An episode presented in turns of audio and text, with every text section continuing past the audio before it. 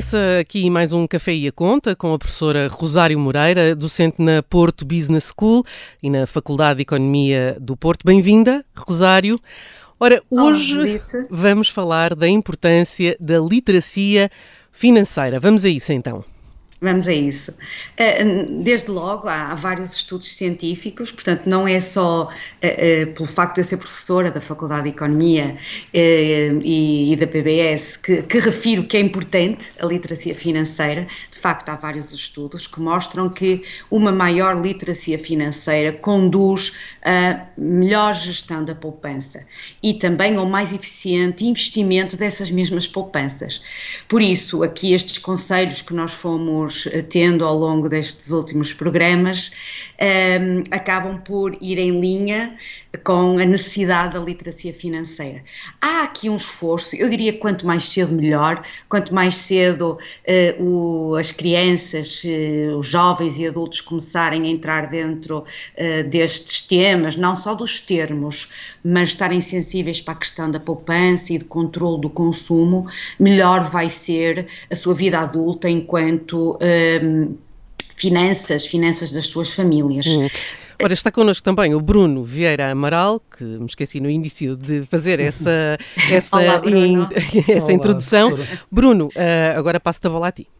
Sim, uh, existem, uh, professora, diferentes níveis de literacia financeira.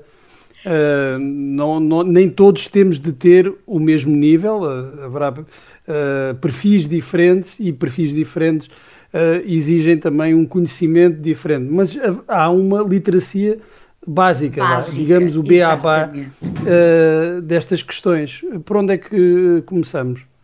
Bom, a literacia básica está uh, uh, relacionada com a importância de controlar o consumo, a importância de poupar e depois, quando passamos para a parte do investimento, aí sim passamos para um segundo patamar que é ter cuidado onde se coloca o nosso dinheiro, por causa da questão do risco, para depois não ser surpreendido com uh, investimentos que, o, cujo retorno uh, nem sequer é positivo e, pelo contrário, podemos perder parte do capital. Mas está a ser um, feito um esforço a nível nacional. Um, há aqui, por parte da Direção-Geral da Educação, uh, juntamente com o Banco de Portugal e outros, outros organismos, que prepararam o referencial da educação educação financeira para a educação pré-escolar, básico, secundário e depois para adultos, cujo objetivo é precisamente esse, promover a educação financeira das crianças em ambiente escolar, já do pré-escolar até chegar à universidade. E precisamente porque esta questão das poupanças e, e, e eh, das, dos investimentos pessoais vai definir a qualidade de vida uh, futura das famílias. Uhum. Uh, daí que este esforço, não só destes programas, por exemplo, uh, e e de outras iniciativas que a própria Faculdade de Economia também esteve envolvido para sensibilizar os jovens para a necessidade de poupar. Portanto, digamos que o layer básico, o patamar básico é estar sensibilizado para o dinheiro é limitado, uh, tem de haver controle no consumo, é importante poupar, uh, nem que sejam pequenos montantes, e que o dinheiro pode crescer, a poupança pode uh, render. O investimento já será um patamar acima. Mais, mais acima. O básico será uh, a noção de poupança e de como poupança pouparmos, de mesmo que os nossos controle. rendimentos não sejam uh, muito elevados. Para esse controle, nada uh, melhor do que fazer aí uma tabela, não é? Entre o deve e o haver, apontar Sim. tudo aquilo que gastamos, isso é, é, é uma daquelas regras mais regras básicas. básicas. Aqui há duas ou três regras básicas a seguir. Uh, precisamente a primeira é, como dizia Judite, fazer um levantamento claro das responsabilidades mensais, eu referíamos a semana passada, não é só aquela que temos que pagar naquele mês, mas anualizar, por exemplo, os impostos, o imposto único de circulação que paga uma vez por ano, quanto é que corresponde ao mês? Portanto, levantamento claro das responsabilidades, os créditos, mais os. Hum, os gastos que temos uh, correntes e ainda estes que são pagos semestralmente ou anualmente. Segunda regra, é, tão básica que uh, até é um bocadinho risível: não gastar mais do que o rendimento mensal do agregado familiar.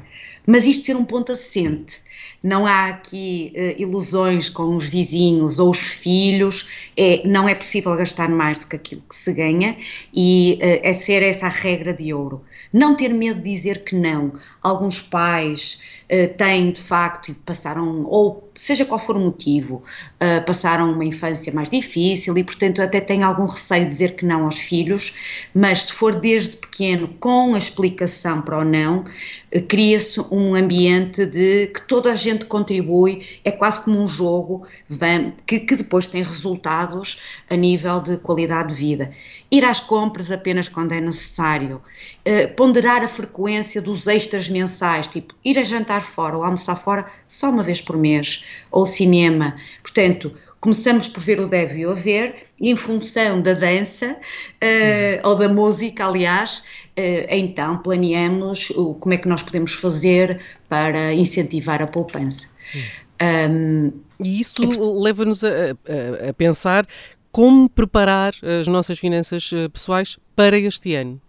Para este ano em particular, nós já estamos em, em abril, uh, portanto já passou o primeiro trimestre, mas de qualquer maneira, uh, cumprir, tentar cumprir o orçamento familiar, portanto, se ainda não tem, ainda vai a tempo, nunca é tarde para começar a olhar para as finanças, portanto, fazer um orçamento familiar de abril até dezembro, incluindo todos os meses gastos e receitas e, portanto, os rendimentos, e, e, ver até dezembro o que é que. o que com o que é que nós vamos contar? Dois, rever as dívidas para melhorar as finanças em 2022. Portanto, as dívidas, os vários uh, montantes que temos pendentes, uh, ver o, quais é que nós temos e quais é que conseguimos abater.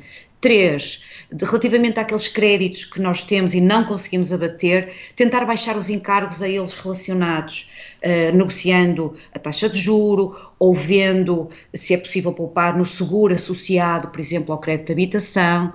Quatro, analisar a carteira de seguros que nós temos para não haver duplicações, termos, uh, uh, por exemplo, o seguro de, de, de vida coberto em, em, várias seguradoras.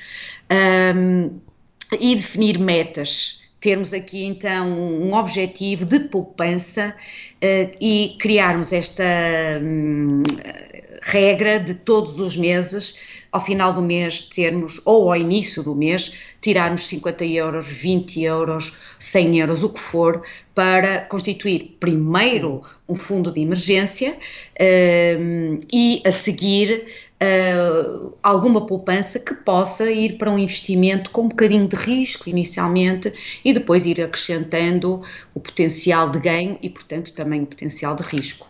Professora, temos ouvido falar na, nos últimos tempos de turismo de vingança. Isto a propósito da, da pandemia, eh, em que nós estivemos confinados e que agora eh, as pessoas, de certa forma, vingam-se ou procuram vingar-se fazendo eh, férias, saindo mais. É, é, preciso também ter cuidado com, com estes gastos mais impulsivos. É verdade que o nível das poupanças aumentou neste período da pandemia, mas é podem vir aí tempos difíceis e se calhar é, é necessário uh, refriar esses impulsos uh, consumistas. É verdade, eh, é sempre muito bom, todos nós gostamos de ir de férias e de facto houve muito tempo em que estivemos ou fechados ou sem conseguirmos conviver com amigos e família, mas, mas há um preço a pagar. Portanto, se de facto há folga, se há um fundo de emergência já eh, consolidado, se temos até alguns investimentos, aí sim, porque não? Até porque estimulamos também a nossa economia. Agora é preciso ter cuidado para não nos deixarmos tentar uh, por eh, porque lá está, o, a nossa família o faz, os nossos amigos eh, também têm direito a ter férias. Claro que todos nós temos direito, mas é muito importante começar pelo pai e pela mãe, no fundo trabalhar a realidade em que nós vivemos. É com aquele montante que nós temos que, que, viver e, portanto, planear para o futuro e não tanto para o presente. Uh, arranjar um part-time também, uh, se, os, se, os, jovens começarem a ter 15, 16, 17 anos, não faz mal nenhum durante as férias ter uh, um part-time onde podem até acumular algumas poupanças. Portanto, há sempre estratégias, há uma miríade de estratégias para, para estimular desde pequenino a poupança, lembram-se do milheiro de, de, que até não dava para abrir nem para tirar, que era para depois fazer, é, é, muito, é muito engraçado porque desde pequenino, eu lembro-me do meu primeiro milheiro que não dava para tirar as moedas e que depois ia orgulhosamente ao banco com ele para depositar, não faço a mínima ideia se era muito ou pouco, mas eh, estimular desde pequeninos, porque os pequenos jovens serão adultos em breve. E, e a qualidade de vida Claro que está sempre dependente do rendimento, todos nós poderíamos ganhar muito mais, ter rendimentos, eh, salários muito melhores, mas ehm, com base na nossa realidade, nós conseguimos ter uma qualidade de vida melhor se tivermos esta ehm, sensibilidade para poupar fundo, e investir. No fundo é otimizarmos os nossos rendimentos, sejam eles mais elevados ou menos mais elevados. Mais ou menos, uhum. exatamente. Bom, e também quando são menos, não podemos uh, sonhar tão alto. Não podemos sonhar. Sonhamos mais baixinho. Um, nós fechamos aqui esta temporada do Café e a Conta. O, o programa vai uh, de férias, regressa muito em, em, breve. Obrigada, professora, e até lá. Obrigada eu. Até lá, Judite. Deus, Bruno.